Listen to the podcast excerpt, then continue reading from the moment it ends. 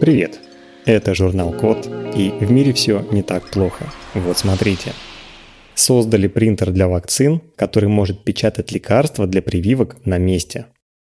Люди научились предупреждать многие вирусные болезни с помощью прививок.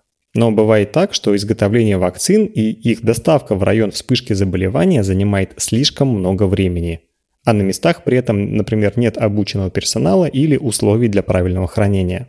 Например, не во всех отдаленных регионах есть специальное холодильное оборудование и медицинские работники, которые умеют делать прививки.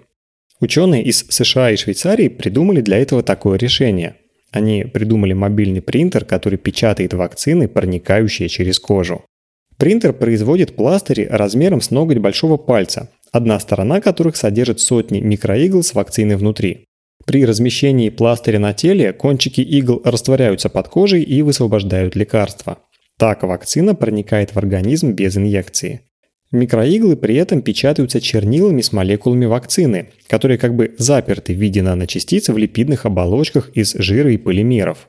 За счет этого лекарство остается стабильным в течение недель или даже нескольких месяцев при хранении в обычных условиях, даже при комнатной температуре.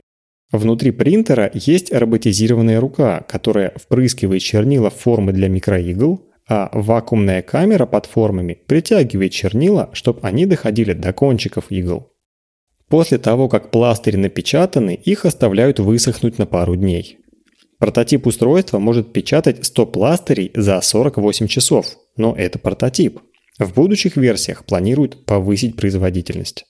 Для тестирования пластыри разделили на три партии – Сначала первые две партии полгода хранили при температуре 4 и 25 градусов Цельсия, а третью – месяц при температуре плюс 37.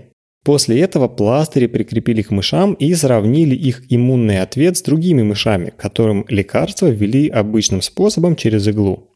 Обе группы мышей имели почти одинаковую реакцию и количество образовавшихся антител.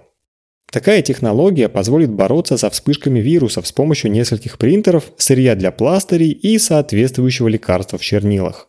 Например, если в каком-то регионе начнется массовое заражение лихорадкой Эбола, людей можно будет вакцинировать прямо на месте, не используя при этом шприцы и иглы и не привлекая много персонала с медицинским образованием.